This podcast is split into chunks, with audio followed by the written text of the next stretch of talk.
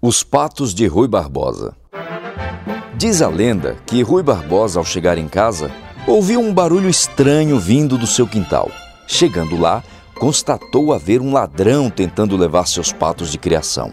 Aproximou-se vagarosamente do indivíduo e, surpreendendo-o ao tentar pular o muro com seus amados patos, disse-lhe: Ó oh, bucéfalo anacrono, não o interpelo pelo valor intrínseco dos bípedes palmípedes, mas sim pelo ato vil e sorrateiro de profanares o recôndito da minha habitação, levando meus ovíparos à sorrelfa e à socapa. Se fazes isso por necessidade, transijo, mas se é para zombares da minha elevada prosopopeia de cidadão digno e honrado, dar-te-ei com minha bengala fosfórica bem no alto da tua sinagoga, e o farei com tal ímpeto que te reduzirei à quinquagésima potência que o vulgo denomina nada.